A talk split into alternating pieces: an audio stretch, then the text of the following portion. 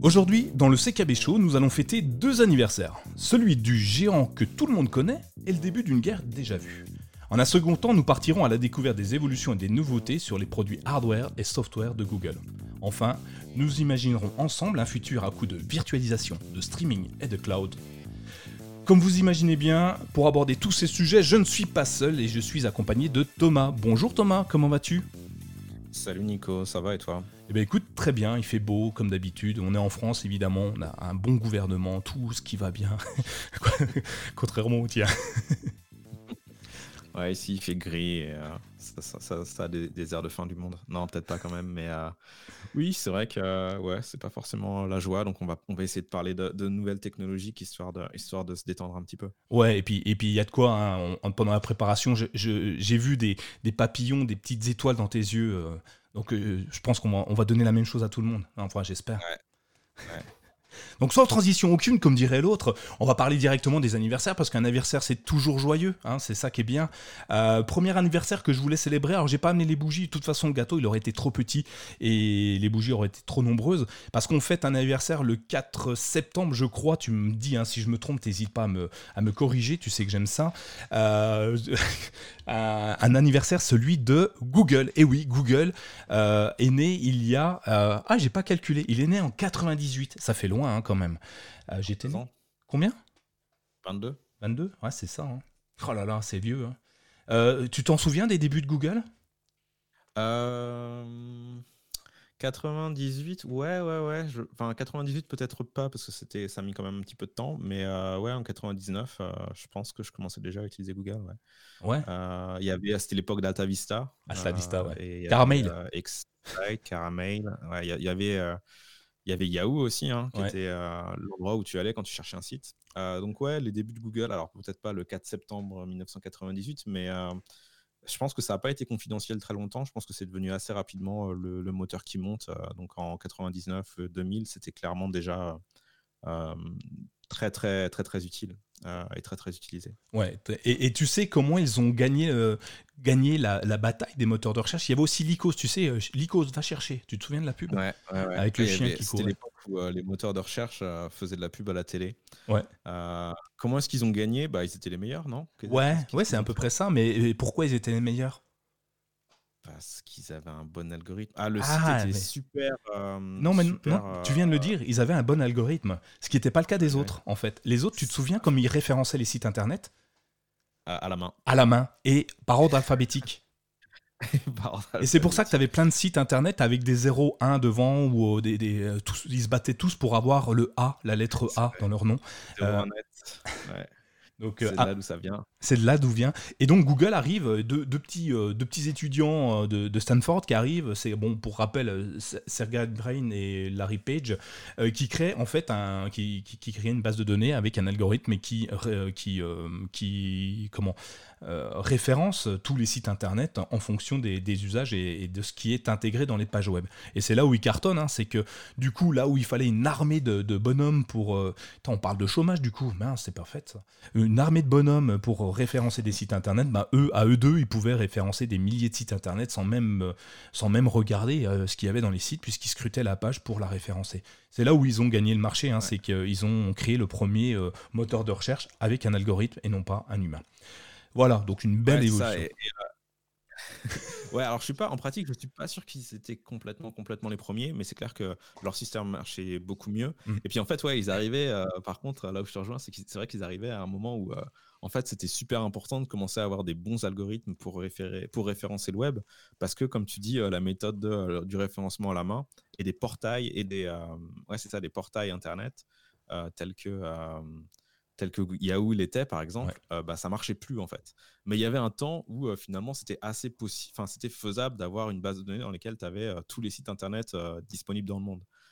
clairement aujourd'hui c'est compliqué de faire ça. C'est impossible.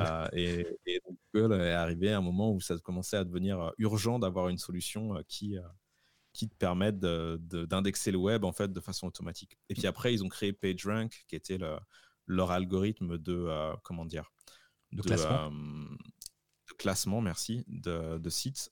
et là, c'est pareil, c'était le, un peu le, comment dire, la deuxième, la deuxième pièce du puzzle qui, font qui, fait, qui a fait que Google est devenu aussi, aussi utilisé et aussi performant. Ouais. Et aujourd'hui, ben, on voit ce que ça a donné, hein. plus personne.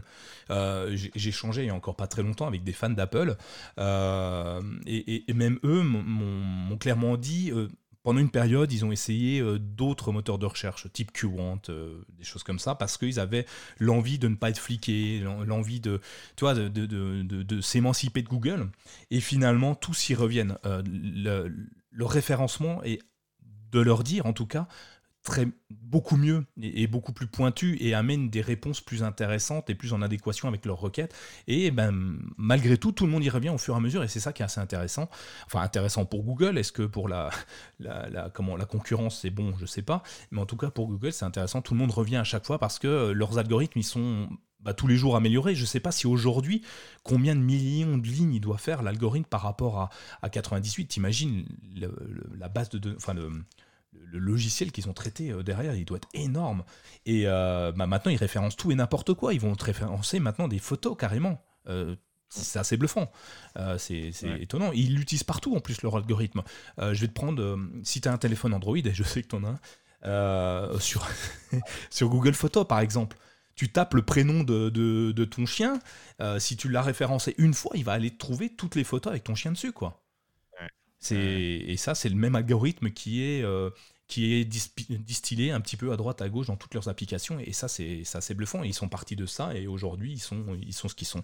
Donc voilà, ouais, moi, je voulais souhaiter un, joyeux anniversaire. J'ai pas de jingle joyeux anniversaire. Je suis désolé, mais euh, bon anniversaire parce que euh, ça a changé beaucoup de choses. Et ben, on serait pas là, toi, Thomas et moi.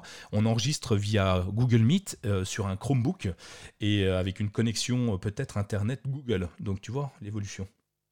Ouais, on ferait, on, aurait fait un podcast sur la poterie ou un truc comme ça. Je pense qu'on aurait quand même trouvé une raison de, de discuter. Ouais.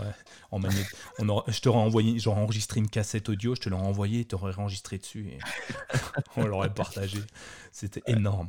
Euh, c'est vrai que Google n'a pas inventé la technologie, mais c'est clair qu'il a clairement contribué à, à, donner le ton en fait de tous les produits qu'on utilise aujourd'hui. Alors pour le meilleur et pour le pire, hein, c'est vrai que tu parlais du flicage et ça pose quand même pas mal de questions sur sur les, les données privées, euh, mais malgré tout, euh, c'est quand même clairement comment dire, une, avancée en termes de, en termes de services. Et on, prend ça comme acquis, mais il faut vous dire qu'il euh, y a toute une époque où euh, ce genre de service, en fait, ça été payant ou ça aurait été derrière un paywall, ou en gros, tu aurais pris un abonnement. Euh, tu serais obligé d'avoir un abonnement à, je sais pas, l'équivalent d'un Google aujourd'hui. Ça te coûterait plusieurs, plusieurs dollars ou plusieurs, quelques dizaines de dollars par mois pour pouvoir accéder aux services auxquels tu as accès gratuitement aujourd'hui. Donc, et, voilà, la médaille a son revers, mais bon, faut quand même pas oublier qu'on a quand même accès à un, service qui est quand même de qualité assez incroyable 20 euh, ans plus tard. Et ça fait vivre beaucoup de monde parce que tu vois, nous par exemple, on enregistre, euh, il y a de la pub sur le site et c'est de la pub AdSense que j'ai mis. Euh, forcément, il faut rester cohérent.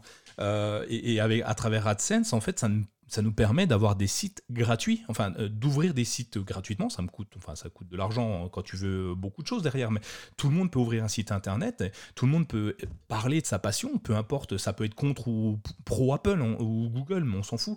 Et, tout le monde peut en parler et, ce contenu est gratuit. Imagine. Euh, c'est comme si tu allais dans un kiosque à, journaux, le matin et tu prends euh, n'importe quel journal gratuitement. Euh, bah, Google, grâce à ses pubs, et AdSense, c'est une pierre angulaire de, Google, hein, évidemment, euh, permet de, via aussi ses algorithmes, hein, puisque c'est des pubs ciblées grâce à tout ce qu'ils savent sur nous, mais grâce à ça, permet de, faire vivre beaucoup, beaucoup de monde, et puis d'ouvrir euh, d'ouvrir l'étendue des possibilités pour tout le monde, justement. Mais comme tu le dis, il y a des revers à la médaille. Exactement. Et, et, on va en parler. Ouais, oui, on va en parler. Donc, un des revers, typiquement, euh, c'est le fait d'avoir euh, un environnement qui est euh, gratuit dans une certaine mesure, mais quand même très, très contrôlé et par moments un peu, un peu fermé. il est, il en gros, si vous avez suivi un petit peu l'actualité technologique ces, derniers, ces dernières semaines, ces derniers jours, vous avez entendu parler de Epic et, et d'Apple Et nous, on va vous parler de ce qui se passe entre Epic et Google. C'est ça, parce que euh, ce qu'on a entendu, parce que ça fait beaucoup de bruit, parce que c'est une entreprise très très prisée, Apple a... Euh, enfin non, on, va, on, résume rapidement. Epic Games, euh, propriétaire de Fortnite, développeur du jeu Fortnite, donc un Battle Royale très très très utilisé actuellement, voire peut-être le... Comment?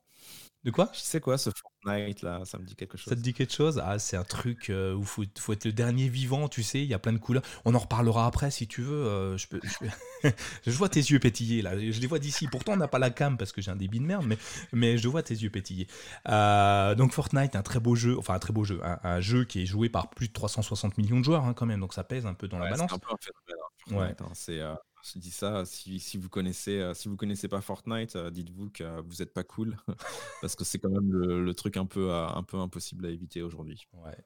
Et bah, Fortnite a décidé de partir en croisade. On peut appeler ça une croisade, je pense, contre, contre Apple. Donc c'est ceux qu'on parle le plus parce que c'est ceux qui, sur lesquels Fortnite a beaucoup insisté, mais aussi contre Google. Alors pourquoi ils pourquoi ils ont attaqué, euh, pourquoi ils s'attaquent à, Apple et Google, c'est que Epic juge, euh, que euh, le, fait de devoir passer par un store unique sur iOS ne donne pas, enfin n'ouvre pas les possibilités, et n'offre pas la concurrence désirée.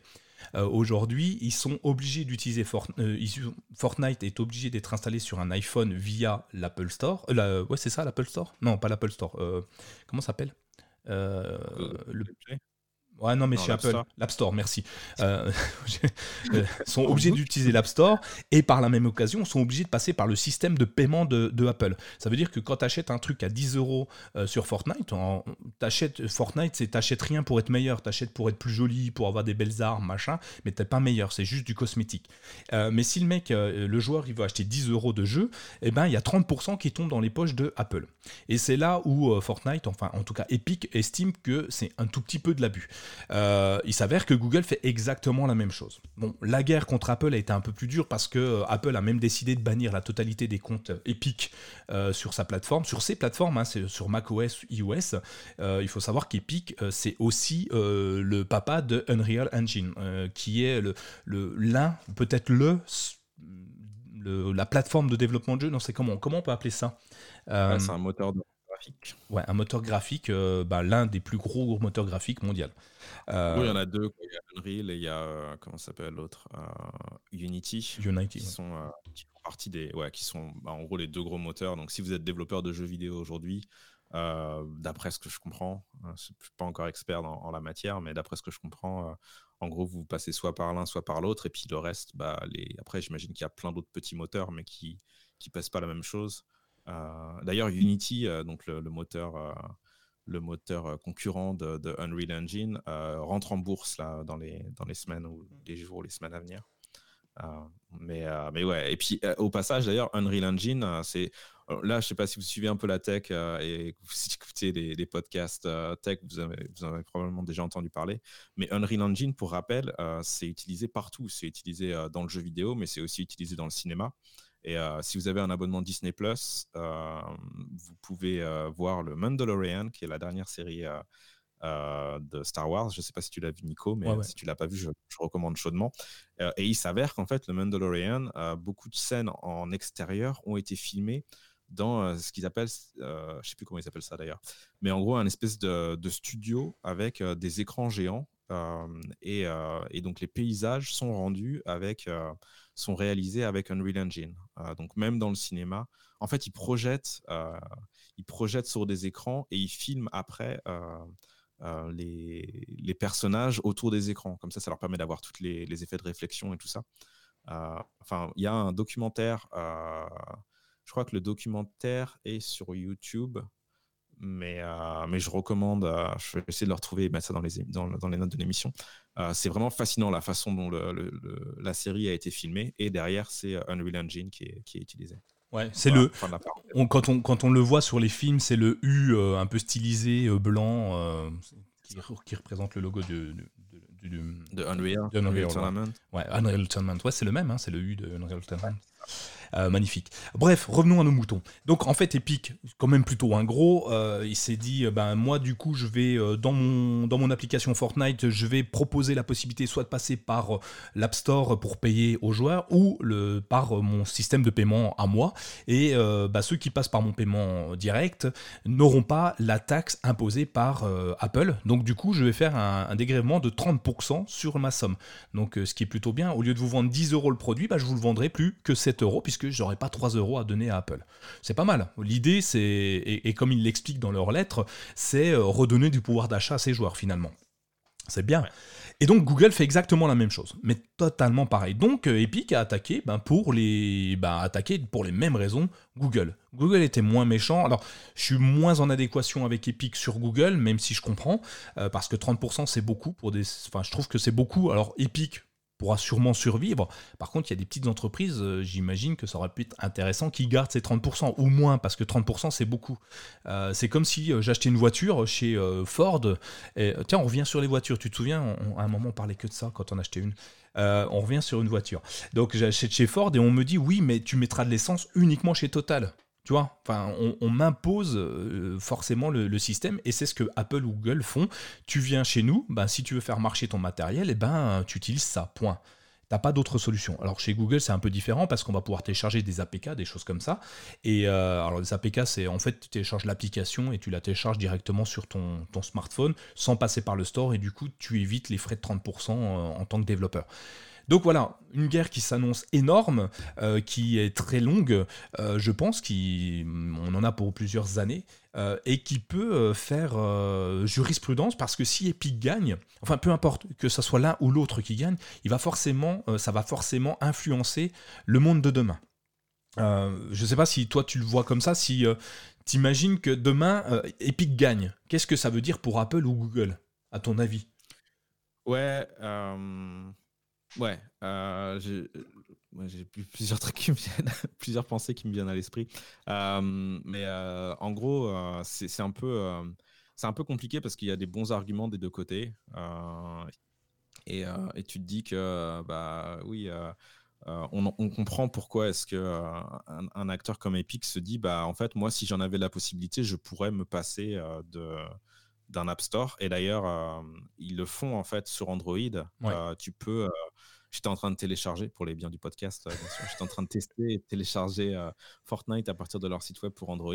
Et tu peux, ça, marche quoi. Tu peux, tu vas sur leur site et tu, tu peux télécharger directement l'APK sur leur site.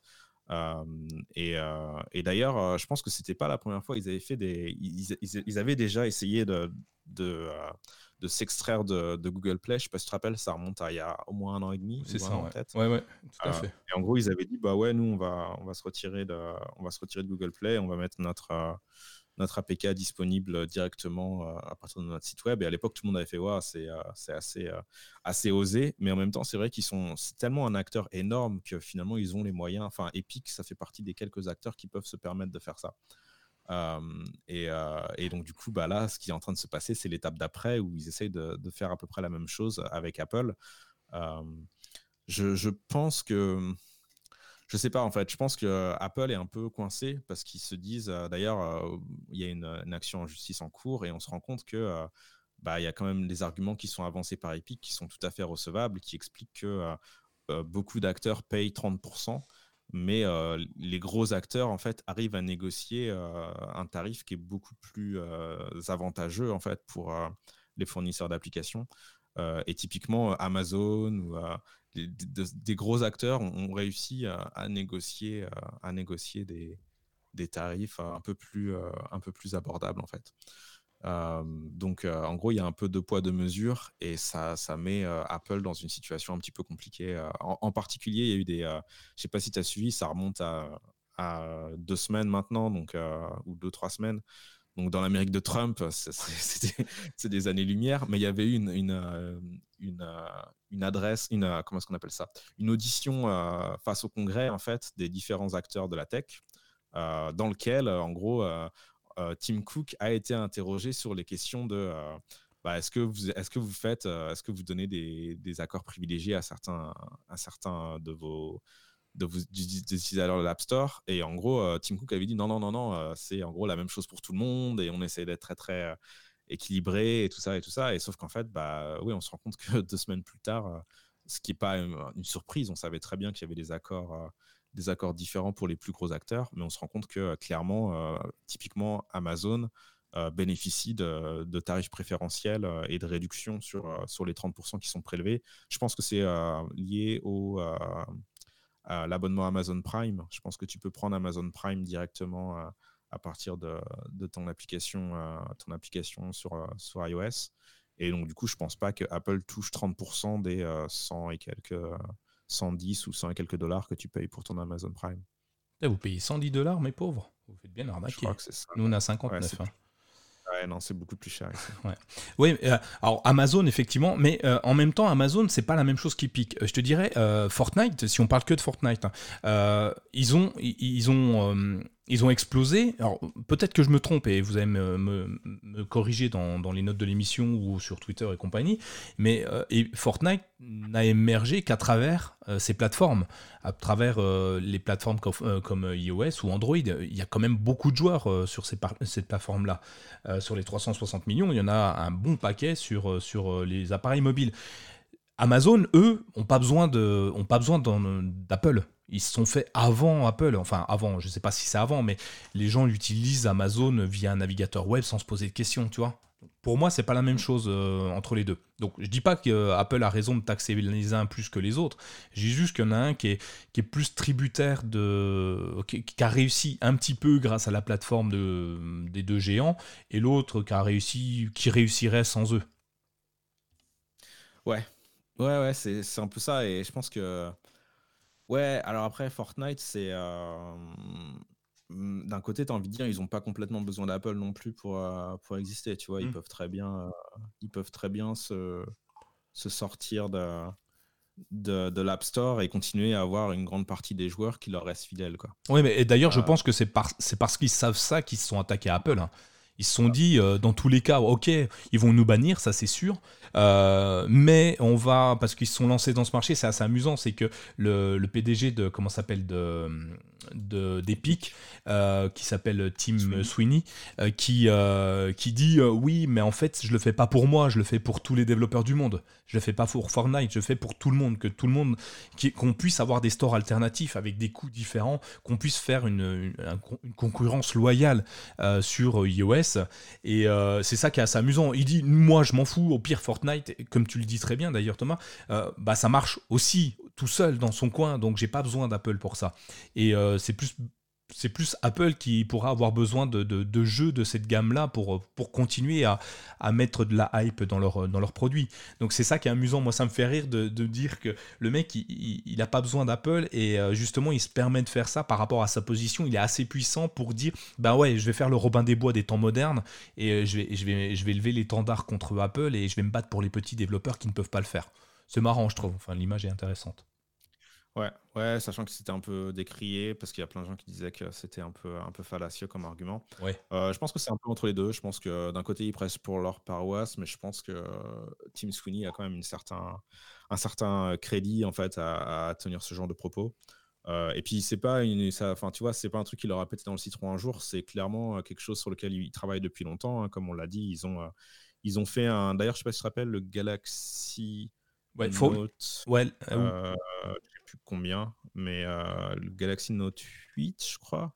Non, pas le Note d'ailleurs. Le, non, c'est les S8, S9.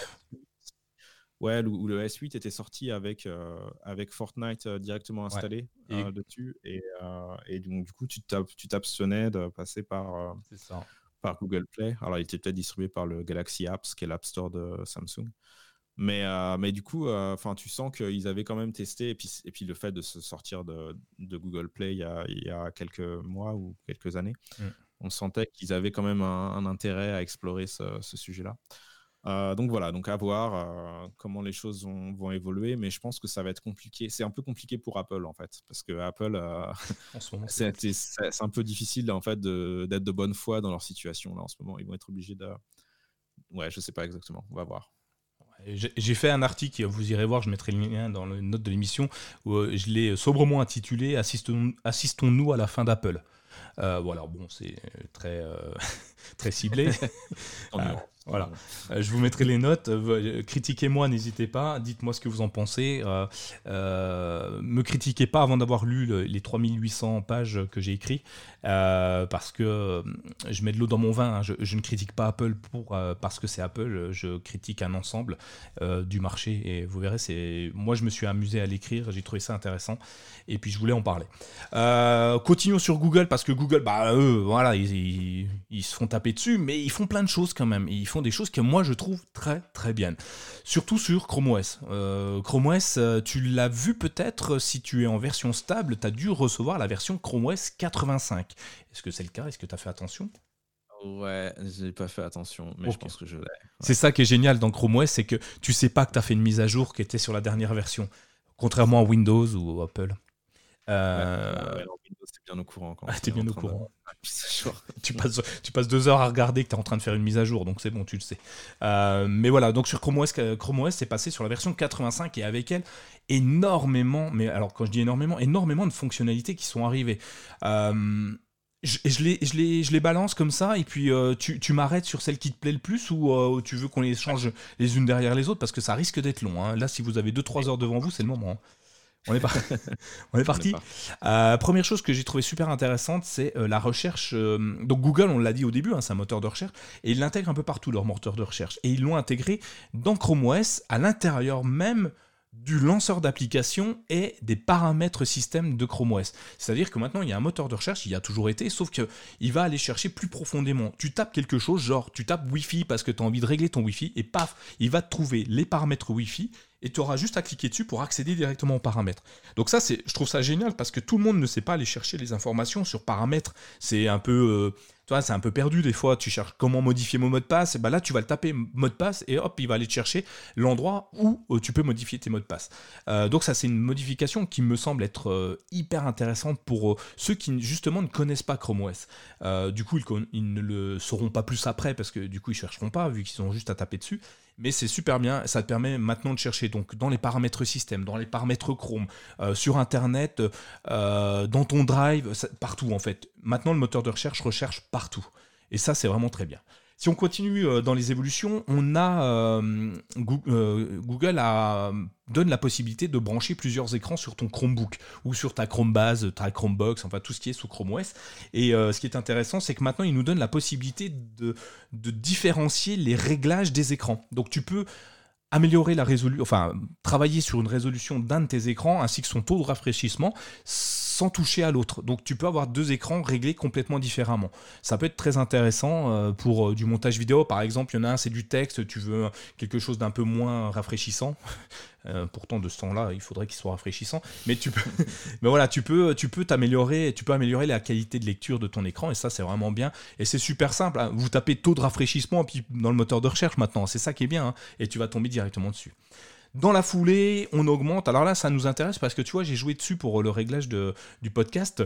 On a la gestion du volume du micro maintenant qui est intégré, qui est directement dans le menu d'état de Chrome OS. Tu sais, là en bas à droite tout à l'heure, eh ben, euh, tu as le réglage, tu, le, curseur que tu peux déplacer de gauche à droite pour augmenter le son ou diminuer le son. Et bien maintenant, tu as exactement le même curseur, mais pour le micro. Et donc ça, c'est plutôt bien parce que euh, ça permet de, moduler le son euh, pour pas exploser les oreilles de quelqu'un ou, un truc comme ça.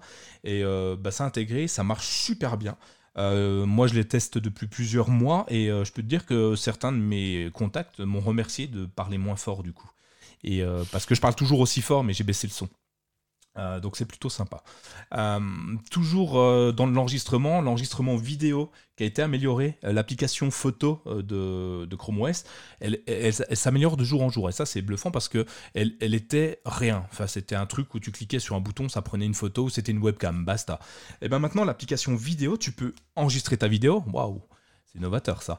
Mais tu peux mettre sur pause ta vidéo. Oh, c'est marrant. Euh, tu, mets, donc, tu fais ton enregistrement vidéo, tu mets sur pause, tu, remets en lecture. Tu peux faire un, instantané de ta vidéo, un peu comme tu le fais sur un smartphone en fait. Euh, et tu as vraiment euh, une interaction avec ta vidéo qui est vraiment bien faite. Donc je me suis amusé à me faire des petites vidéos où je me cache, tu me vois, tu me vois plus, tu me vois, tu me vois plus.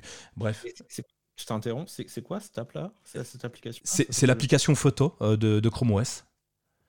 D'accord. Et elle est installée par défaut? Elle est installée par défaut. Alors, sauf si tu l'as désinstallée, parce que tu peux désinstaller les applications par défaut, mais si tu l'as pas désinstallée, c'est tu, tu cherches appareil photo et euh, tu peux passer en mode vidéo.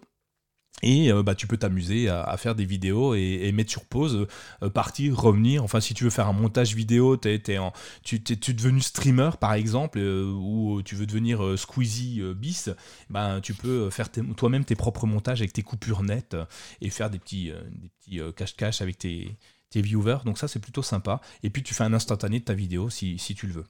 Ça t'intéresse euh, ouais, je suis, en train de, je suis en train de jouer là, je, t'écoute parler et je teste. Et donc, du coup, donc, en fait, c'est l'appareil photo, c'est ça? C'est l'appareil photo, ouais. Et donc, tu peux euh, capturer, euh, capturer ton écran. Hmm. Non, pas ton écran. toi, ta, ta ah. webcam. Ok. Ta webcam. D'accord. Voilà. Bon, moi, je trouve ça marrant. autant dire que je vais pas m'en servir beaucoup, mais je trouve ça sympa quand même. ça donne des possibilités supplémentaires. Une chose que j'utilise beaucoup, c'est l'écriture manuscrite. Euh, j'ai euh, tous mes tous mes Chromebooks que j'utilise aujourd'hui ont la possibilité d'avoir un stylet. Euh, et du coup, j'utilise beaucoup le stylet. Et bah déjà, ça s'est amélioré au fur et à mesure du temps. Il reconnaît mon écriture parfaitement. Alors je suis bluffé parce que j'écris, je suis pas médecin, mais c'est parce qu'on m'a radié, euh, du, on m'a radié suite à un meurtre. Enfin bref, un truc un peu compliqué. Euh, mais voilà, j'écris très très mal et il reconnaît mon écriture. C'est super bien. Enfin, je suis assez bluffé. Et aujourd'hui, ils ajoutent des gestuels. Donc tu peux euh, barrer. T'as fini d'écrire, puis finalement tu t'es loupé. Avant, il fallait rouvrir le clavier, tu, ou prendre le clavier tactile et faire euh, la touche euh, backspace, enfin un retour pour effacer la lettre avant, euh, bah maintenant tu barres ton mot et puis hop, il s'efface. Tu veux insérer, un espace, tu fais un petit chapeau, tu sais, une petite pointe qui, qui, pointe vers le haut, un petit chapeau, un accent circonflexe. Et hop, ça insère un espace dans ton mot. Donc ça, c'est plutôt sympa aussi. Donc ça permet d'avoir encore plus d'interactivité avec ton écriture euh, manuscrite et euh, ça marche très très bien. Et essayez-la si vous avez la possibilité de le faire. Même si vous n'avez pas de stylet, hein, par défaut, vous pouvez, euh, si votre écran est tactile, vous pouvez ouvrir l'écriture manuscrite et euh, avec le doigt le faire et ça marche euh, ça marche très très bien. Je suis, assez étonné. J'écris de temps en temps euh, des notes comme ça. Quand je suis en, réunion en conférence je les écris directement comme ça. Et bah, ça va plus vite pour moi. Donc je trouve ça je trouve ça bien essayez et vous me direz ce que vous en pensez. On continue. Un truc que tout le monde attend. Mais alors tout le monde. L'impression sur Chrome OS. Alors apparemment c'est hyper compliqué. Hein. Moi j'ai pas de problème, mais c'est hyper compliqué d'imprimer avec un Chromebook. Euh, il s'avère qu'il plug and play le Chromebook. C'est pour ça que je comprends pas que ça soit si compliqué. Il suffit de brancher puis ça marche. Puis si ça marche pas comme ça, vous pouvez euh, connecter votre imprimante en Wi-Fi ou euh, sur votre box et ça marche aussi. Donc si vous avez des questions, dites-le moi. Si vous avez des problèmes, dites-le moi. Je vous dirai comment imprimer facilement avec n'importe quelle imprimante. Bon, ceci dit, Google a même travaillé encore dessus parce qu'ils viennent de rajouter le gestionnaire de tâches d'impression. c'est un petit plus qui paraît anodin, mais ça te permet de voir ce que tu as imprimé. Euh, tu as une liste de tâches où tu vois ce que tu as imprimé. Tu peux mettre sur pause une impression et reprendre une impression, ce qui n'était pas possible avant. Euh, ça, c'est dommage qu'il ne l'avait pas mis d'ailleurs. Et euh, je trouve ça vraiment bien, ça marche, euh, ça marche très très bien. Et je l'utilise depuis un mois maintenant, puisque j'ai la version 86 depuis même plus d'un mois. Et euh, ben, ça m'arrive de remettre en pause une impression parce que je suis plus devant l'imprimante ou un truc comme ça, et de le reprendre après, ou de, de supprimer une impression, tu sais, quand c'est rentré en erreur. Avant, tu pouvais pas supprimer l'impression, fallait, je sais même plus comment je faisais, je crois, j'éteignais mon Chromebook, l'imprimante, je jetais tout par la fenêtre, j'en rachetais un neuf, et ça fait cher à force. Hein. bah maintenant, tu peux supprimer l'impression, même si elle est en erreur. Donc ça, c'est plutôt sympa. Euh, enfin, qu'est-ce que je peux te dire euh, qui est vraiment pour tout le monde euh, L'accessibilité sur les écrans tactiles. ils ont intégré tout ce qui est. Bon, on en avait déjà parlé, mais maintenant c'est sur Chrome OS, c'est plus un flag, c'est plus un drapeau, une, fonctionnalité expérimentale. C'est quand tu passes ton écran, ton Chromebook en tactile, tout est devenu hyper accessible avec le doigt. Euh, c'est-à-dire que euh, pour, pour les onglets, en fait, tu as un petit carré qui te permet où tu scrolles vers le bas et tu ouvres des fiches de tes onglets. Tu vois ce qu'il y a dedans. Euh, tu peux supprimer un onglet juste en slidant vers le haut tu peux, enfin, tu peux faire plein plein de choses comme ça pour as le, carrousel des, des onglets que tu peux défiler dedans. C'est beaucoup plus pratique que de cliquer sur un tout petit onglet tout fin. Donc ça, ça a été intégré automatiquement dedans et ça marche super bien. Petite dernière chose, euh, ils ont intégré aussi le système de QR code automatique. Euh, donc dans l'omnibar, tu as un petit carré avec trois petits carrés, enfin un, conteneur avec trois petits carrés noirs. Tu cliques dessus, ça génère un QR code euh, de l'adresse URL où tu es. Voilà, moi je m'amuse bien avec. Après, il y a beaucoup, beaucoup de choses. Je vous, bah, je vous ai mis les liens dans les notes de l'émission parce que bah, je ne vais pas tous vous les détailler. Hein. Il y en a vraiment beaucoup. En accessibilité, maintenant, ils autorisent le changement de, couleur pour les flèches. Ils ont amélioré les bureaux virtuels aussi. Donc, c'est des petites fonctionnalités qu'il faut rajouter euh, progressivement mais euh, ils ont rajouté tout ça qui sont, vraiment très très bien dans Chrome OS 85. Donc je vous invite vraiment à regarder et puis à tester. Vous allez voir, une fois que vous, vous aurez testé pardon, tout ça, vous pourrez plus vous en passer.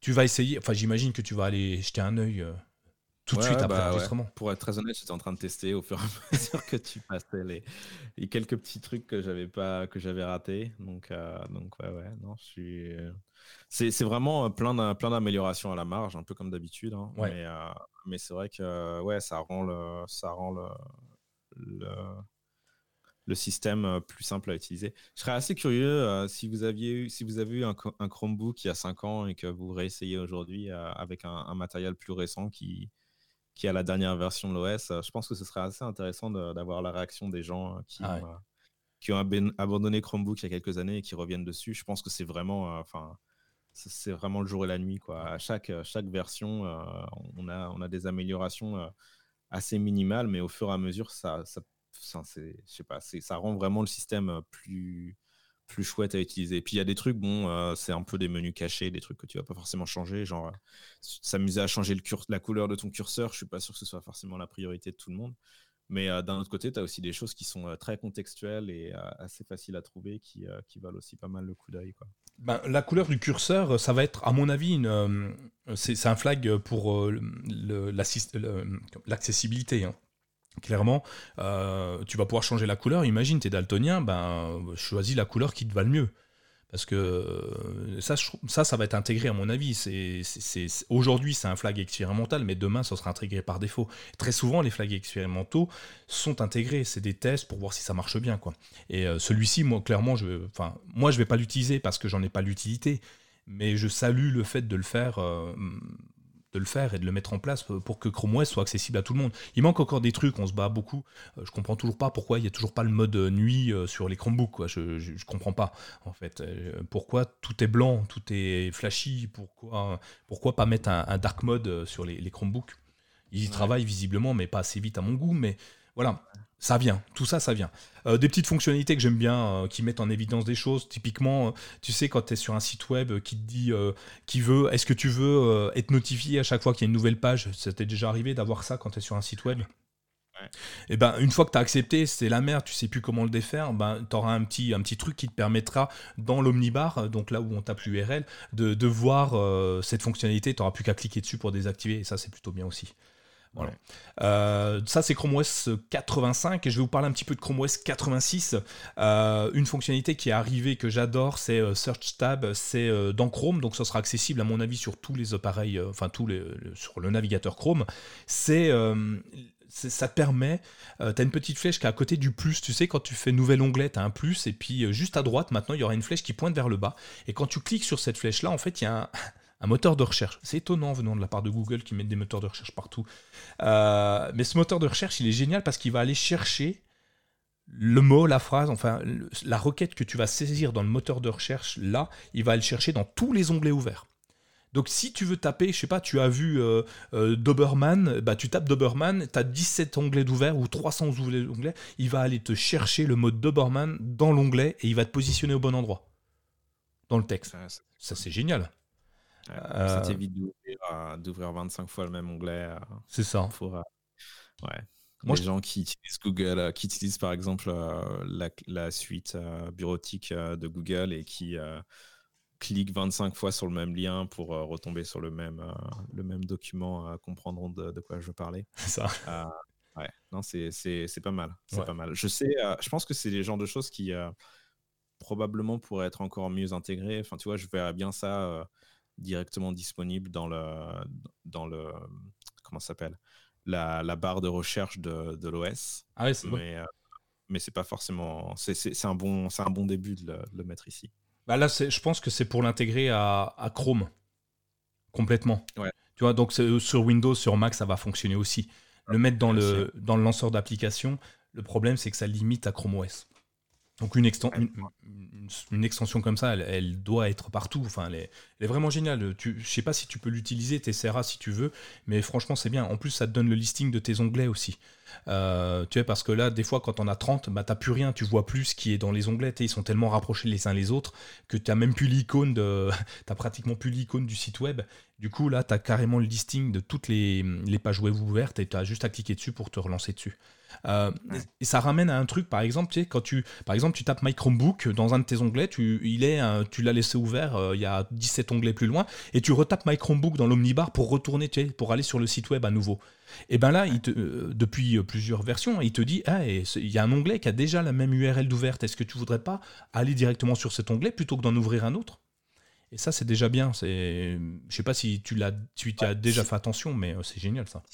C'est un truc que j'utilise beaucoup, ouais. Et, euh, euh, ouais, et c'est presque. Euh, ouais, c'est le genre de choses, c'est super utile. Je pense qu'il il faut qu'il commence à l'intégrer un peu mieux avec un raccourci clavier et tout ça. Ouais.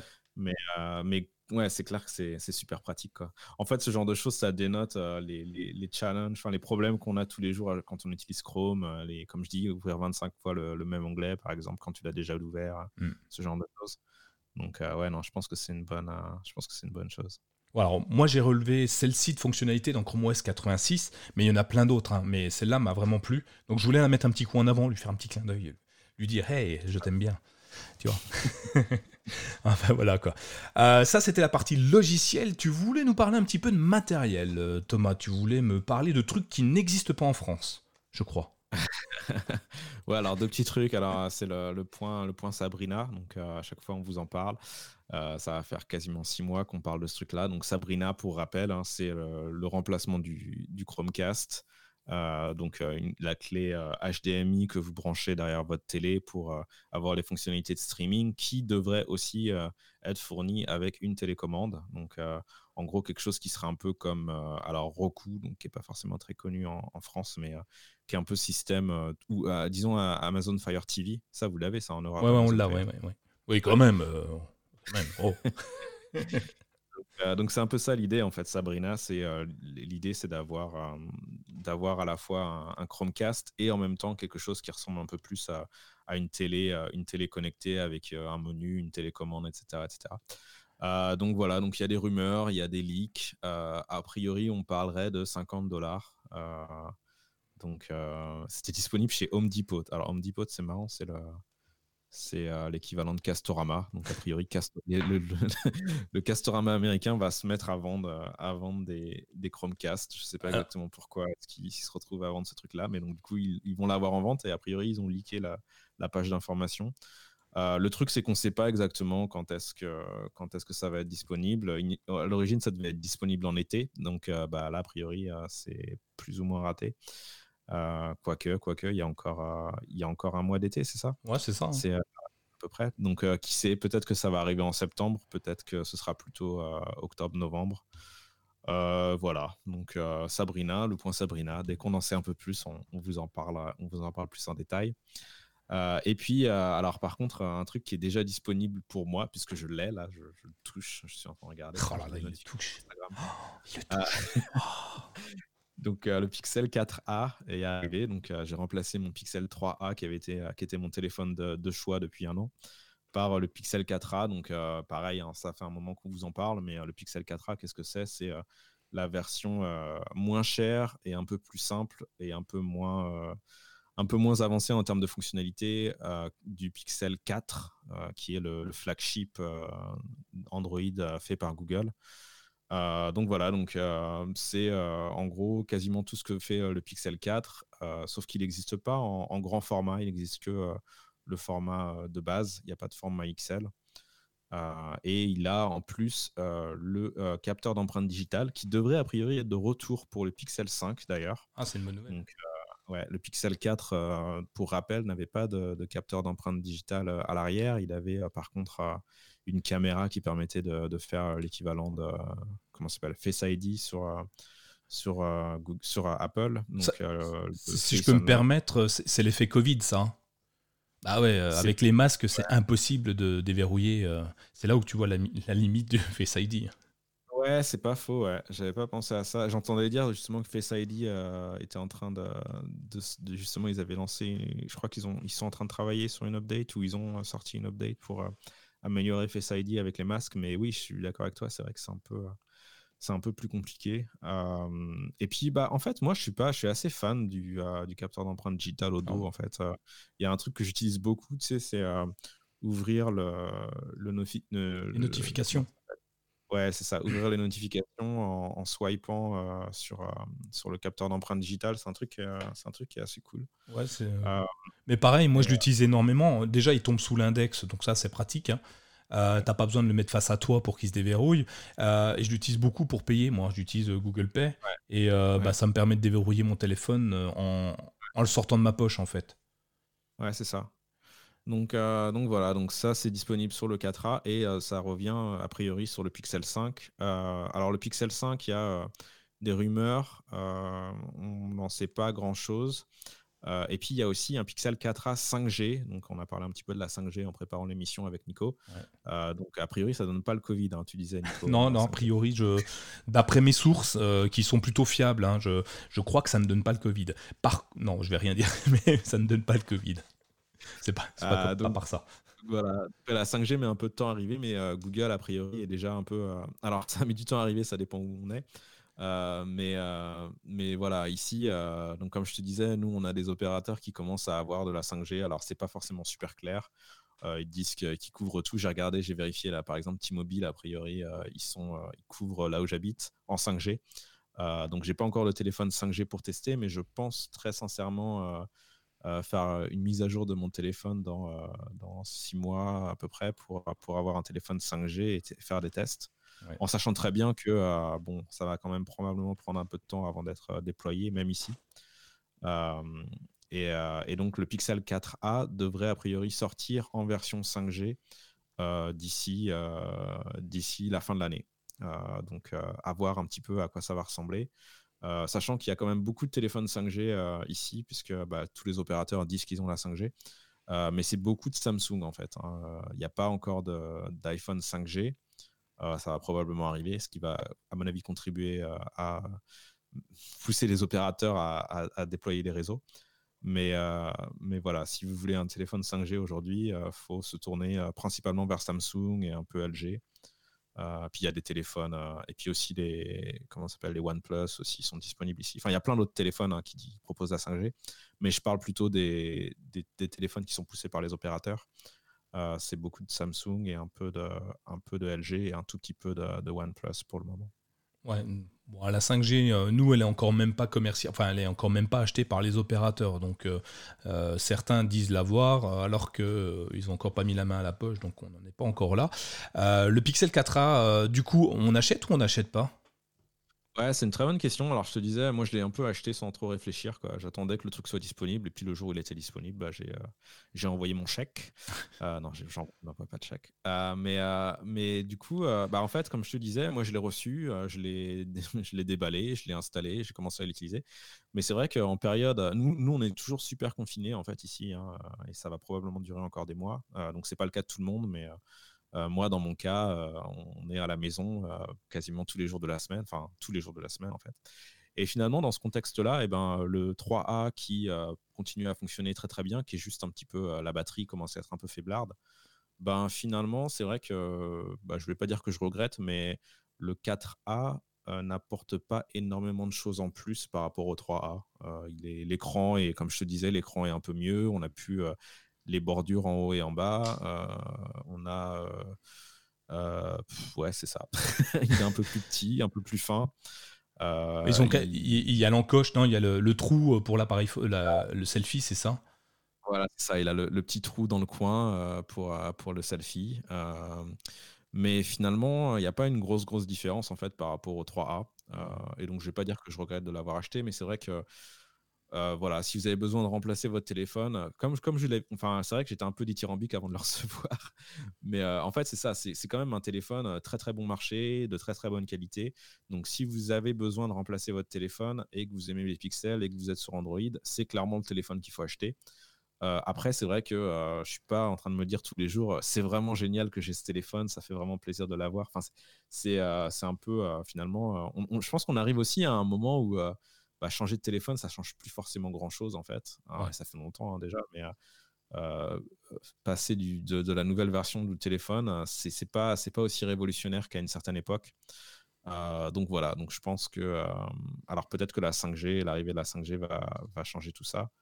ou peut-être qu'il est temps que j'aille voir un peu ailleurs et que je change de marque histoire de, de tester quelque chose d'un petit peu différent parce que c'est vrai que les pixels sont assez, c'est assez homogène finalement comme, comme gamme.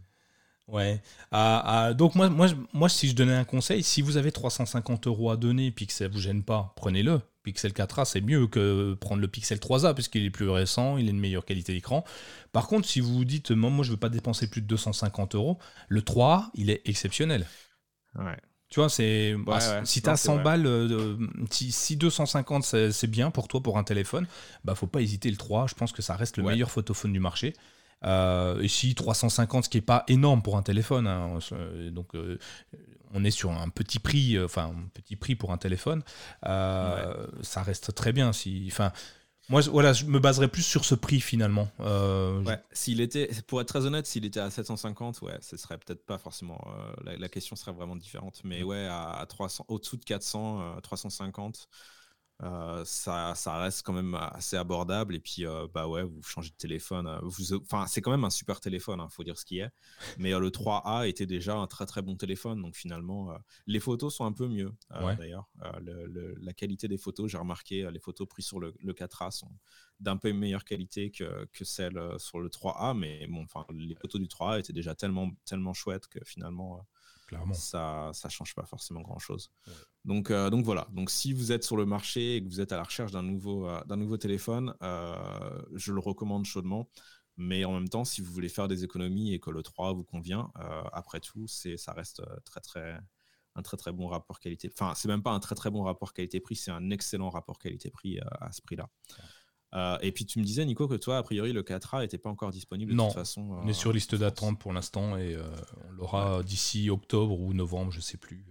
Donc pour l'instant, la question ne se pose pas, rester sur le 3. Bon, dans tous les cas, si je peux me faire une transition, ils fonctionneront avec le nouveau Pixelbook. A priori, oui. et donc, voilà, donc on vous parle du nouveau Pixelbook. Alors, il faut savoir que 2020, c'est un peu une année pas comme les autres. Hein. Je pense que tout le monde est au courant à ce, ce moment-là. Enfin, en ce moment. Euh, euh, et, c'est vrai qu'il y a euh, a priori le, Made by Google event, qui est le, enfin l'événement Made by Google, pardon, qui est l'occasion pour Google en général fin septembre, courant octobre, des fois début novembre. non, plutôt courant octobre. pour Google en fait de présenter des nouveaux, des, nouveaux, le nouveau matériel en fait de Google. Donc en général il y a le Pixel, Pixel, euh, le flagship, l'original. Euh, et puis de temps en temps, euh, bah, des Pixelbook aussi. Et donc, il semblerait qu'il y ait un nouveau Pixelbook en préparation. Donc, Pixelbook, c'est l'équivalent du Pixel, mais pour les Chromebooks. Donc, c'est un peu le, flagship de, des Chromebooks qui est fabriqué par Google. Et donc, il y a des gens qui, qui, qui, surveillent un petit peu les, les, comment s'appelle, les repositories de code open source qui ont vu apparaître un, un, nom de code euh, Alvor euh, qui fait référence à une série, je crois. Ouais, je crois que c'est ça. Euh, un Disney, non? Un Marvel Je sais plus. Un super héros. L'article, mais j'ai oublié. ouais, bref. mais donc a priori, ce serait le, nom de code, le nom de code pour le nouveau Chromebook. Et apparemment, c'est Spyro. C'est quoi Spyro? Ah, c'est ah, les, petits. c'est un jeu vidéo. petits dragons. Ouais. Ouais. Ah oui, c'est un jeu vidéo, t'as raison. Un jeu vidéo. Bref, ça pour dire que euh, donc voilà, donc il y a un nouveau euh, un nouveau Pixelbook, Chromebook, ouais. un nouveau Pixelbook, pardon. Euh, et bon, on ne sait pas exactement en fait ce qui va se passer. le, on, se doute que c'est un nouveau Pixelbook parce qu'en fait, il a le, le bouton le bouton Google qui a priori l'apanage des, des Pixelbooks. Il y a pas et puis quelques quelques claviers Chromebook. Euh, ouais, apparemment, il a toutes les touches du haut euh, liées au Chromebook. Euh, tu le, le plein écran, le multi-écran, voilà, il, a toutes les fonctionnalités qui sont intégrées dans les Chromebooks. Donc après, c'est des rumeurs hein, pour l'instant. Enfin, c'est on n'en sait pas grand-chose, hein, mais ouais, on se rapproche d'un nouveau Pixelbook. Bon, Rassurez-vous, on ne l'aura pas en France sûrement, hein, mais, mais, Google sort un nouveau produit, donc c'est bien, ça doit être le quatrième maintenant, hein, euh, je crois, euh, vu le nez, ouais. quatrième. Euh, on va pouvoir saliver. Bon, après, s'ils font comme le Pixel Go, regardez tout à l'heure, on est sur des produits relativement chers, hein, donc on est sur des 700-800 euros, voire 1000 euros si on veut la version complète. Quoi. Ah ouais, plus que ça, non, c'est plutôt 1000, 1300, 1300 dollars, ah 1400 dollars. Donc, ouais, voilà, c'est pas des machines très très bon marché. Euh, moi, j'en ai pas vu beaucoup euh, dans la nature. en même temps, je vais plus trop dans la nature en ce moment, donc c'est difficile. Mais, mais c'est vrai qu'on sent que ça reste quand même un, produit très très confidentiel. Je sais pas exactement qui est-ce qui l'achète. Euh, je pense que c'est plus un. Ouais, c'est comme à l'époque des. bah ouais, l'époque du premier Pixelbook, en fait, c'est un appareil qui est tellement cher que finalement, il n'y a pas grand monde qui l'utilise, même si ça reste une super machine. Euh, j'ai le, Pixelbook original à côté de moi. Euh, euh, c'est vraiment un super appareil. Il commence à se faire un peu vieux en termes de, caractéristiques techniques, mais, mais, globalement, il est super à utiliser. Et donc, le Pixel Go était tout, aussi, tout aussi bien. En, termes de finition, vous avez vraiment l'impression d'avoir quelque chose qui, qui pourrait tenir la dragée haute à, c'est comme ça qu'on dit, non? Ouais, si, c'est bien, c'est bien. Ouais, bien. Je n'utilise pas souvent cette expression. Euh, nous non plus. Euh, hein. tenir, la, tenir la dragée haute à, un MacBook. Euh, et c'est vrai, hein, en termes de. Le, boîtier est très, très, très, très bonne qualité. Les, touches sont. Enfin, le clavier est génial. Enfin, c'est vraiment un super appareil. Mais bon, ouais, ça commence à 1000. les prix commencent à, 1000, à 600, 650 ou 700 dollars. Et puis ça monte jusqu'à 1400. Hmm. Pour un Chromebook, c'est vrai que ça fait un petit peu cher. Donc, donc je sais pas. Peut-être qu'avec le Halvor, ce sera euh, un peu moins cher. Peut-être que euh, Google va se mettre à faire euh, des, des Pixelbook A, un petit peu à la façon des Pixel, des Pixel A. Ce serait, ce serait ça pourrait être une bonne idée. Ouais. Ouais, ouais, si, c'est à voir. moi, je suis curieux. J'espère qu'on aura des belles annonces très prochainement. Euh, pour continuer un petit peu, parce qu'on est, on est proche des 1 heure, euh, Thomas, et on avait dit qu'on ah. ferait moins d'une heure, tu te souviens euh, Mais le truc, c'est que c'est là que je vais vous faire briller les yeux, donc accrochez-vous, installez-vous.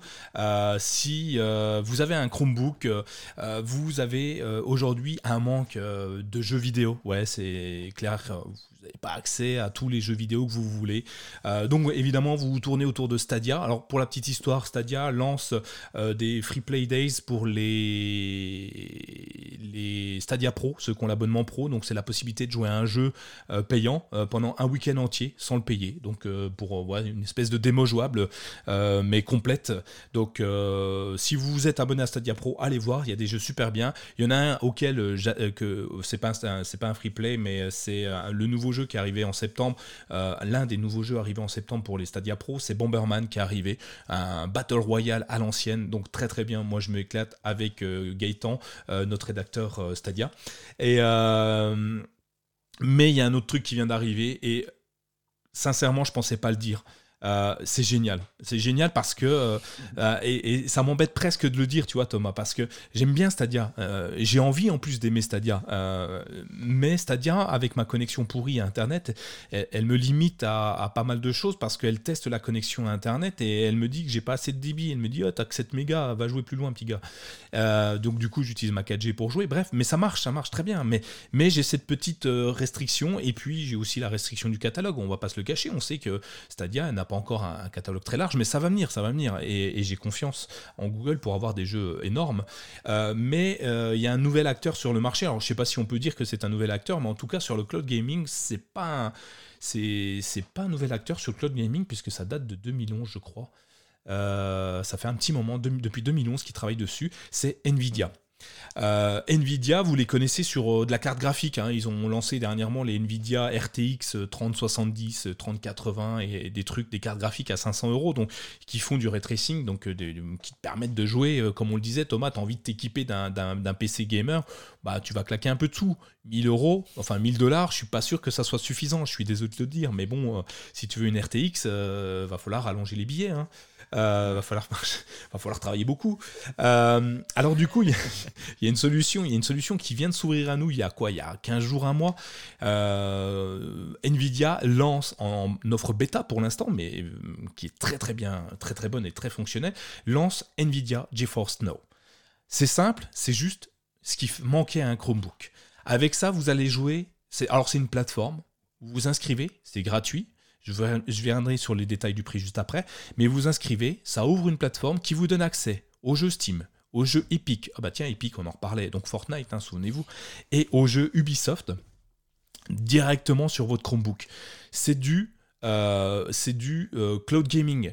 C'est-à-dire qu'on lance l'application et on joue. Pas d'installation, pas de réglage, pas de rien. Vous vous lancez, il suffit juste d'avoir un compte et vous jouez.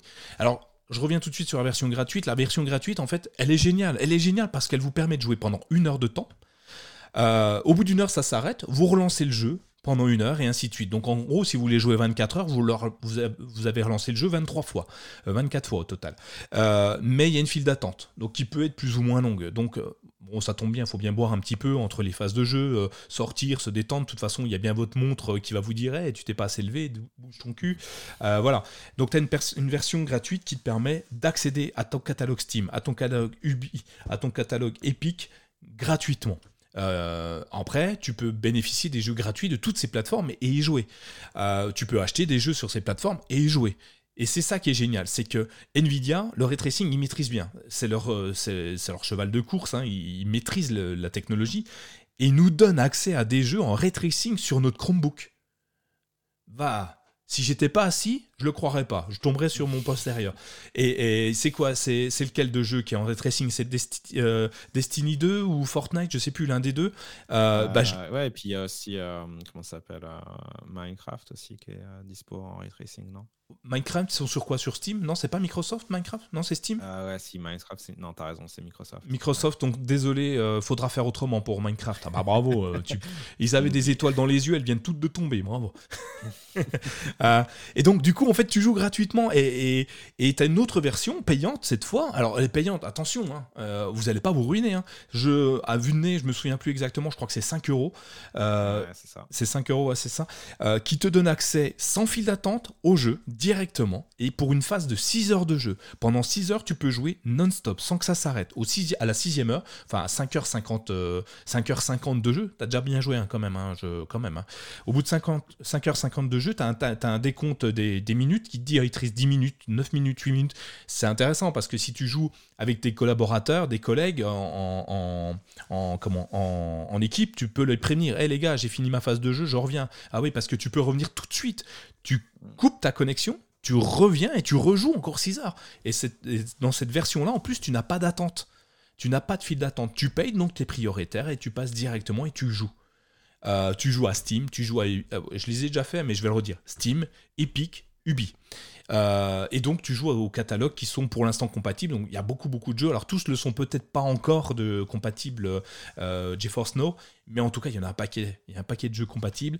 Et ben grâce à ça j'ai perdu pas mal d'heures de travail. Et euh, ça marche, mais ça marche du tonnerre, hein. c'est bluffant. Et même avec ma connexion à 7 mégas, et c'est là où c'est intéressant, c'est que là où Stadia vérifie ma connexion, Nvidia ne vérifie pas, me laisse passer. Il conseille entre 14 et 20 mégas. Euh, moi j'ai 7 mégas et je joue. Je joue chez moi et sans lag. Et euh, en ray tracing, sur un Chromebook ARM avec 4 Go de RAM, où il n'y a pas de carte graphique. Enfin, tu vois. Et c'est génial, ça marche bien. Donc si vous jouez, allez jeter un œil. J'ai joue. Alors je vois que Thomas a mis le lien de The Verge, mais je vais vous mettre le lien de My Chromebook dedans à la place, hein, euh, parce que j'ai fait tout un article dessus avec le lien, comment cliquer, tout ça, tout ça. Ah, je vais laisser The Verge aussi, ils sont sympas.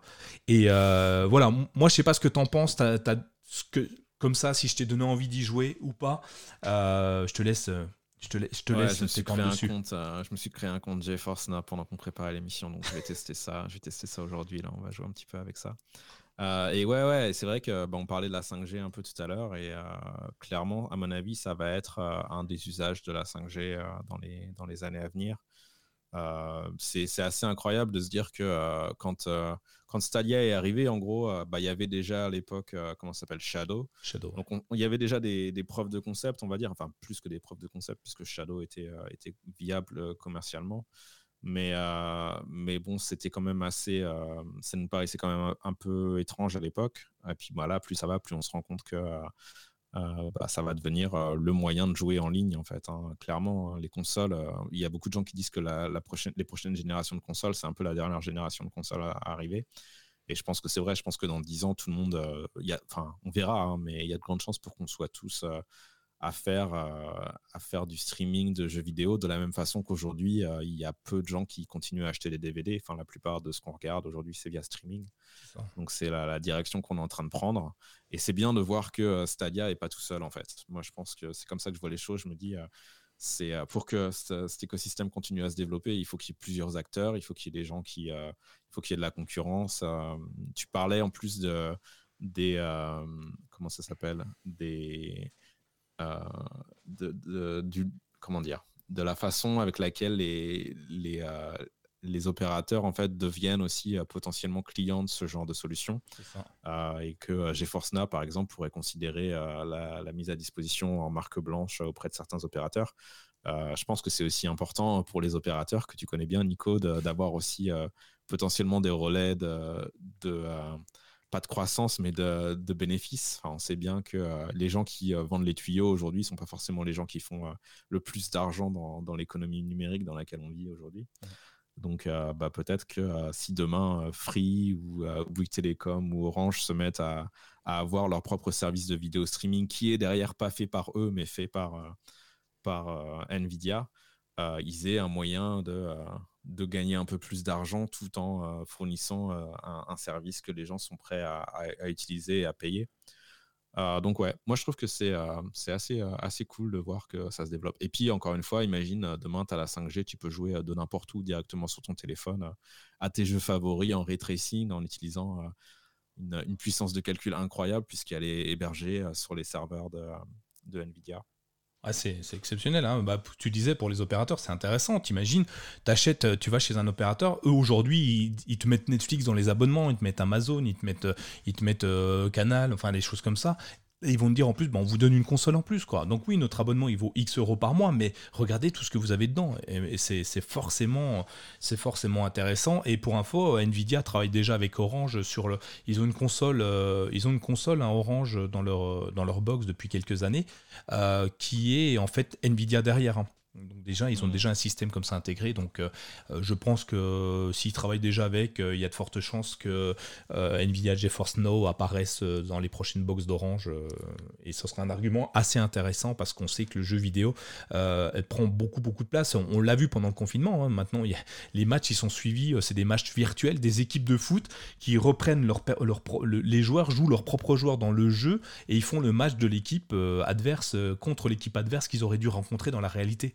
Et c'est amusant de se dire ça. Et, et euh, pour aller. Euh, là, par exemple, maintenant, on a des chaînes de télé dédiées au, e-sport. En France, on a eSport One euh, qui, qui, a été lancé où ils parlent de jeux vidéo toute la journée. Donc, c'est plus juste le truc du, du, petit barbu ou du gamin boutonneux avec les lunettes au fond de la cave. Non, non, c'est devenu mainstream. C'est tout le monde tout le monde connaît le jeu vidéo et on a des chaînes dédiées à ça, comme on peut avoir des chaînes de sport, et eh ben on a des chaînes de e-sport qui, euh, qui arrivent et euh, ben, on voit le, jeu vidéo commence à prendre une ampleur phénoménale et ça, ça va, ça va amener encore plus de, de poids au jeu vidéo. Donc moi je suis content, hein, franchement très très content.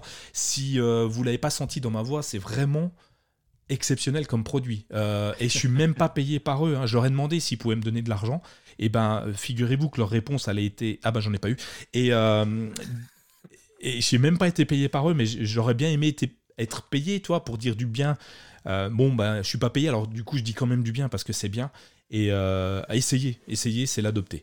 Euh, on un, autre truc, ah, ouais, un, dernier truc que je vais ajouter aussi, c'est euh, on, m'entend parler de. Je, rentre juste vite fait sur les sujets un peu controversés. je sais qu'en France, à une époque, il y avait une question de, limiter le débit pour des questions d'économie d'énergie. Je sais que Nico, toi, tu étais pour, hein, c'est ça? Ah oui, sûr.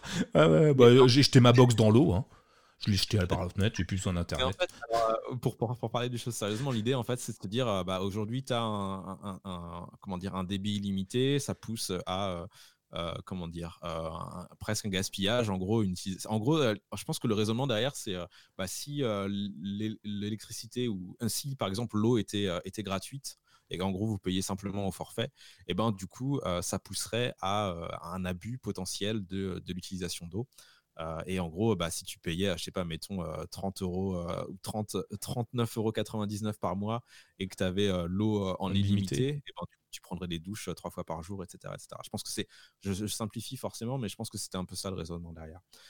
et en fait, donc, du coup, il y avait des, des, lois ou des propositions pour je pense que c'est la, commission qui s'est réunie là sur les questions de, société et d'environnement qui a poussé à dire bah, on, interdit les abonnements les abonnements illimités que ce soit pour le, mobile et pour, internet en fait, ce qu'on se rend pas forcément compte, c'est qu'il y a des grosses optimisations en fait, qui sont effectuées en ce moment, en particulier au sujet du cloud computing. Et c'est vrai que bah, on a besoin de plus en plus de cloud computing. donc, du coup, bah, le cloud computing représente de plus en plus de, de consommation d'énergie euh, au global. Mais en pratique, euh, les, efforts d'optimisation qui sont faits euh, et d'économie d'énergie sont tels que si, par exemple, je ne sais pas, en termes de, données, on a multiplié la consommation de données par, enfin, j'allais dire 100, c'est peut-être pas forcément 100, mais mettons 10 pour, pour faire les choses simplement. Euh, depuis 10 ans. C'est beaucoup plus que ça, je pense. Euh, on a globalement réussi à augmenter ses, euh, consommations et ses débits, pas forcément à, électricité ou à énergie constante, mais presque. et finalement, les, les efforts qui ont été faits pour faire en sorte que ça consomme moins d'énergie on, sont globalement assez phénoménales, ce qui fait que, OK, aujourd'hui, on a beaucoup plus de données, on produit beaucoup plus de données, mais finalement, on le fait euh, en consommant beaucoup moins d'énergie euh, pour, euh, pour, la donnée, pour la donnée consommée. et ces efforts-là, ils vont continuer. Et en fait, pour, j'ai fait une grande, j'ai pris une grande tangente, mais pour revenir sur le cloud gaming, clairement, le cloud gaming aujourd'hui, c'est un moyen de rationaliser la consommation d'énergie. Et c'est vrai que, bah oui, forcément, avoir ces batteries de de, de, cartes, de cartes graphiques dans des serveurs, bah, ça consomme beaucoup plus que quand on les a pas. Mais en pratique, avoir ta propre console qui est connectée au, réseau électrique, c'est beaucoup moins optimal en fait que d'avoir ou en pratique on peut imaginer que rapidement ça sera beaucoup moins optimal que d'avoir ces cartes qui sont centralisées dans des data serveurs qui font appel aujourd'hui à de plus en plus de, euh, de, rationalisation en termes de consommation d'énergie. Euh, et qui, euh, pour la plupart d'ailleurs, sont de plus en plus verts aussi. Enfin, je sais que ça va faire bondir certaines personnes de dire ça, mais il y a quand même beaucoup d'efforts qui sont faits pour faire en sorte que les, data centers, qui sont de toute façon une grosse source de consommation d'énergie, consomment moins d'énergie et consomment de plus en plus d'énergie verte. Donc voilà, donc tout ça pour dire que globalement, je pense que c'est mieux d'avoir d'avoir toutes les cartes les cartes euh, graphiques en batterie euh, stockées à un endroit où on peut les, refroidir, les refroidir en masse euh, et avoir ces jeux vidéo-là qui sont streamés par la 5G, qui pareil consommera probablement un peu plus d'énergie que la 4G au départ, mais à mon avis assez rapidement bénéficiera aussi d'économies d'énergie. Clairement. T'es d'accord Ah, mais je suis d'accord, totalement. Euh, mais même si on va plus loin, euh, la console, faut aller la chercher, il faut aller l'acheter, il faut la fabriquer. Faut, euh, et, on, fabrique du plastique. Aujourd'hui, une carte graphique, t'as pas besoin de, de plastique joli autour, tu vois ce que je veux dire? Donc on va pas mouler quelque chose. Euh, aujourd'hui, ta console, faut qu'elle soit belle. Tu as vu les nouvelles consoles, les, euh, euh, les, les, les, nouvelles générations de, de, consoles, elles sont énormes, elles sont grosses. Elles, ont, alors elles consomment moins, hein, ils le disent tous, hein, elles consomment de moins en moins, mais il faut la fabriquer. Donc l'usine la fabrique, elle la consomme. Après, il faut la livrer, on va faire du marketing dessus. Euh, on va faire de la publicité, on va faire de la démonstration, euh, on, va, on va faire des camions entiers pour amener euh, dans tous les points de, chaque revendeur du pays. Là, on va amener un, un, seul camion, déjà c'est trop, mais on va amener un gros camion de 10 000 cartes graphiques d'un coup au même endroit, elles sortiront plus jamais de là. Quoi. Tu vois et, et, comme tu le dis, il y a de l'énergie de plus en plus propre. Alors oui, c'est c'est compliqué à dire l'énergie propre parce qu'en fait euh, souvent ils compensent en donnant de l'argent en fait c'est j'ai consommé x euh, x kilowattheures euh, ça fait x tonnes de carbone donc je vous donne x euros pour aller planter des arbres au Bangladesh voilà qui auront poussé dans 50 ans enfin et on ne sait pas s'ils pousseront finalement ouais tu vois? Non, c'est vrai que c'est assez compliqué. Après, il y a beaucoup de, beaucoup de data centers maintenant qui sont à proximité, soit de, centrales hydroélectriques, soit de, de champs éoliens, etc. etc. Mais euh, bon, c'est vrai que c'est on n'est pas encore forcément dans une situation où on pourrait dire bah ouais finalement euh, ça, a une empreinte euh, complètement neutre. Mais, mais on y arrive quoi. Enfin, c'est des choses aujourd'hui. Enfin, pour pour m'être intéressé à une certaine époque justement au data center, je sais qu'aujourd'hui tu peux. C'est difficile en fait d'entendre parler de data center sans avoir à un moment donné quelqu'un qui parle de, rationalisation de l'énergie. Parce que de toute façon, l'énergie est super importante en fait quand, euh, quand on installe un data center, beaucoup plus que quand on, fait, quand on pense à l'électronique grand public où bah, tu te dis, bah ouais, tu as une prise et et euh, tu, branches ta prise et ça y est, c'est bon, l'histoire du chargement, euh, c'est réglé. Mmh. Quand tu as un data center, tu sais que l'énergie, ça va représenter une, grosse partie finalement de tes coûts d'opération euh, de data center et ton empreinte carbone, bah, elle va aussi être directement, directement enfin, tu vas tout de suite y penser en fait. C'est ça. Donc, donc voilà. Donc je pense que c'est c'est globalement une bonne chose. Et c'est pas encore parfait, mais, euh, mais à mon avis, on va, même, y arriver. Même si tu vas plus loin, typiquement le streaming, le, le, le, fait de. Tu n'es plus obligé de changer d'appareil en fonction du logiciel que tu vas utiliser. Donc là, je, prends mon Chromebook qui pourrait avoir. Prenons pas un Chromebook, prenons un, un ordinateur qui est capable de faire tourner Chrome. Eh ben, tu lances GeForce Now, tu lances Google euh, euh, Office 365, tu lances, moi je lance Lightroom, enfin, je lance de plus en plus d'applications sur un ordinateur qui a 5, 10 ans, il va fonctionner de la même façon parce qu'en fait, c'est pas lui qui le fait tourner. Donc, du coup, je vais acheter moins de machines parce que je n'aurai plus ce besoin d'acheter une machine parce que l'autre est, au bout de ses capacités physiques. Euh, donc, l'un dans l'autre, je vais, je vais consommer moins d'appareils. Indirectement, je vais, je vais moins euh, polluer. Et si je pollue moins, ben, il y aura moins de ventes de produits. Et s'il y a moins de ventes de produits, ben, les grosses entreprises pollueront moins également. Je, enfin, on va loin. Hein, enfin, mais je pense que c'est plutôt intéressant de se dire, bah, avec une seule et même machine euh, que je pourrais donner à mon fils, dans je pourrais donner en héritage à mon fils, il pourra toujours l'utiliser, tu vois. Il dira, ah, bah, c'est mon grand-père qui me l'a donné euh, quand il était petit, et je jamais changé la, j'ai jamais changé ma console, elle est très bien, marche bien, tiens. Tu vois, j'imagine. Euh, et pourquoi pas? Et pourquoi pas? Et, de toute façon, maintenant qu'on nous, nous, implante des puces 5G directement pendant le test Covid dans le cerveau, on n'aura même plus besoin d'ordinateur. On sera connecté au cloud, tu joueras dans tes yeux, tout ça, directement le jeu. C'est pas génial ça. Enfin, franchement, on sera hyper connecté. Et, on, hâte. et on consommera même pas, tu vois, ça sera un truc euh, qui se générera euh, quand tu marches, en fait, ça augmentera de l'énergie, ça, ça alimentera la puce automatiquement et tu n'auras plus qu'à te connecter. Enfin, tu seras déjà connecté au réseau, donc t'imagines, tu peux jouer. Ça va être génial. Ça va être génial et on polluera moins. Enfin voilà quoi. Sur ce, je crois qu'on a abordé, euh, j'ai rayé la dernière chose, hein, on abordera ça plus tard. Euh, je crois qu'on a abordé pas mal de sujets. Merci Thomas. Euh, je voulais juste remercier tous les poditeurs qui nous écoutent. Ils sont de plus en plus nombreux. Thomas, je ne sais pas si je te l'ai dit, mais aujourd'hui, on est à à peu près 2000 écoutes par, par épisode. donc c'est un chiffre que, que, je trouvais beau. donc je voulais le mettre en avant et merci à tous ceux qui nous écoutent. Alors c'est pas 2000 du premier jour, hein, on peut pas, on n'est pas TF1 qui veut, mais c'est 2000 euh, personnes qui nous écoutent différentes, hein, avec des adresses IP différentes, j'ai vérifié pour dire ça avant, et qui nous écoutent presque entièrement. presque, hein. déjà ils sont courageux ceux-là. Euh, donc ceux qui nous écoutent jusqu'au bout, bah, je les remercie parce que souvent c'est les mêmes qui, euh, qui, qui, donnent un peu d'argent sur le Tipeee et qui permettent de faire vivre le Tipeee, et grâce à eux j'ai acheté un câble pour en faire l'enregistrement, ce que je te disais au début, mon jack 3.5 je l'ai changé grâce au tipeur, il m'a coûté 2,99€ et grâce aux tipeurs, en fait, il m'a rien coûté. Merci à eux de, nous aider et grâce à eux, bah, ils peuvent encore nous écouter euh, et donc ça me motive encore plus euh, au quotidien de, faire le podcast. Et puis au pire, ceux qui n'aiment pas, moi j'aime bien discuter avec toi Thomas, donc c'est déjà très bien. Euh, donc si vous voulez nous soutenir, Direction le Tipeee, vous donnez ce que vous voulez.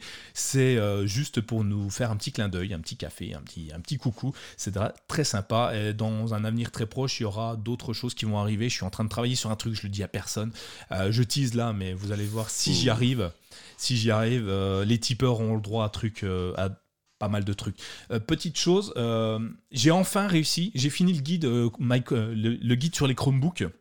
Je t'en avais parlé, Thomas. Tu sais, j'ai référencé tout le guide, euh, enfin tout ce que je fais. J'ai en effet un guide que je trouve super joli. Euh, et le mec, il est humble en plus. Euh, non, je, je, pense avoir fait, avoir réussi à faire quelque chose de facile à lire. Euh, j'ai essayé de remplacer le plus de texte possible par des images, par des captures d'écran, par des, mises en situation. Euh, jusqu'à hier, enfin jusqu'à il n'y a pas longtemps, il était uniquement au format dématérialisé, euh, ce qui ne plaisait pas à tout le monde et je peux le concevoir. On aime bien avoir un petit guide polluant, donc du coup, maintenant vous pouvez acheter un, guide en, bois mort. Directement sur Amazon. il est un peu plus cher forcément parce que ça coûte plus cher à fabriquer. Et il est disponible en, à l'achat papier partout dans le monde, je crois. le prix, je sais pas, c'est pas moi qui l'ai fixé directement. Je crois que c'est Amazon qui m'a dit il sera à tel prix. J'ai dit oui. Euh, et, euh, et, ben j'ai reçu mon exemplaire parce que j'avais peur d'en parler parce que ça fait un mois que je l'ai fini et j'ai reçu mon exemplaire que je me suis acheté et, euh, et ben il est cool l'impression Amazon est vraiment super bonne donc ah ouais. franchement je suis bluffé par la qualité du, du produit euh, ce qu'il y a dedans, c'est vous qui me direz si c'est génial ou pas. Hein. mais euh, en tout cas, la pression est vraiment très bonne. Euh, ouais, étonnant. T'as fait un article dans My Chromebook pour en parler un petit peu Pas du guide papier, mais je vais le faire, je pense. Je vais... Ça mériterait, ça mériterait presque un comment s'appelle? Un, un making of de, du, truc. Je pense. Comment je l'ai fait Qui seraient intéressés. ouais, Je pense qu'il y a beaucoup de gens qui seraient intéressés pour avoir ton, ton retour sur, sur la question. Et puis comment je l'ai fait? En plus, je l'ai fait sur mon Chromebook entièrement, totalement. Euh, je l'ai fait avec mes rédacteurs euh, en, partage. Donc, euh, on écrivait, enfin, j'écrivais tout. Ils venaient corriger, ils venaient me dire si c'était bien, pas bien. C'était pas sur Google Docs, je l'ai fait avec Canva. Tu sais, le logiciel qui permet de faire des affiches, des choses comme ça. Et, et, maintenant, Canva, il nous permet de par partager notre travail en temps réel comme euh, sur Google Doc et compagnie. Et du coup, euh, c'était amusant parce qu'il me disait Ah là, ton image est un peu trop à gauche, trop à droite. Alors je la déplaçais. Ah si, c'est ça, fais ci, fais ça. Et euh, ben, on a fait 95 pages de, de guide. C'est gros, tout le monde peut lire, même si on est aveugle, je pense. mais c'est un format A4. Et ouais, je pourrais expliquer peut-être comment faire un livre complet euh, avec les outils que j'ai utilisés, comment je suis allé sur Amazon, parce que j'ai un peu galéré, hein, j'avouerai, euh, parce qu'Amazon, ça fait plusieurs mois que j'essaye de le mettre en ligne et à chaque fois, ils me rejettent le livre. Et euh, ça y est, ils me l'ont validé, je dans la foulée, je l'ai acheté. Alors, je ne l'ai pas acheté parce que je ne peux pas noter moi-même mon truc, hein, heureusement, mais je l'ai acheté en, mode éditeur, en fait. Donc, tu as le droit d'avoir une mmh. impression, plusieurs impressions à prix coûtant. Donc euh, je m'en suis pris une et euh, ouais, je suis étonné et c'est bien. Donc si vous voulez soutenir euh, My Chromebook et en plus vous voulez en apprendre un peu plus sur les Chromebooks, vous pouvez aller acheter le guide directement sur Amazon. Je vous mettrai le lien dans les notes de l'émission. Je vous remercie d'abord. Je vous en remercie d'abord. Pourquoi d'abord? Non, je vous en remercie tout court. je te remercie Thomas aussi d'être de t'être rendu disponible un dimanche. Je te souhaite une bonne journée. Au fait, on peut ah si avant, on peut te retrouver sur quel podcast? Alors, euh, vous pouvez me retrouver sur hashtags podcast, euh, hashtagspodcast.com et hashtags dans votre lecteur de podcast. Euh, ouais, on a été, on a été un peu avec Stéphane, on s'est, on s'est donné l'été en fait. En gros, là, on a été un peu, on n'a pas été super prolifique pendant l'été, mais on va revenir tranquillement. Je pense qu'on va essayer d'enregistrer un épisode cette semaine. En théorie, c'est toutes les deux semaines. Ouais. et puis, en fait, la semaine dernière, comme pouvez savoir si vous suivez un petit peu la tech, il y a pas mal de choses qui s'est passé du côté de TikTok, qui est un peu euh, notre réseau social préféré avec Stéphane, co euh, Vous êtes dessus animateur. Non, je veux devoir danser moi aussi. Alors plutôt côté consommateur que côté euh, producteur. Ok. mais tout ça pour dire que voilà, j'ai enregistré un, épisode où je suis tout seul et où je vous parle un petit peu des, des pérégrinations de TikTok. donc si le sujet vous intéresse, j'ai essayé de résumer un petit peu ce qui s'est passé au cours des 6, 7, 8 dernières semaines. et, et donc voilà. Donc, euh, vous pouvez nous retrouver sur hashtags, hashtagspodcast.com. Eh ben écoute, euh, j'espère que tout le monde l'écoutera. J'ai écouté le dernier épisode, ben, j'en ai appris quelques-uns, même si je suis de près l'affaire TikTok. C'est assez intéressant euh, de voir ce que Trump est capable de faire. je te souhaite une bonne journée, va te promener, va profiter des îles. Et je vous dis à tous merci de nous avoir écoutés jusque-là parce que ça fait 1h22. Et merci et à très bientôt. À bientôt, ciao.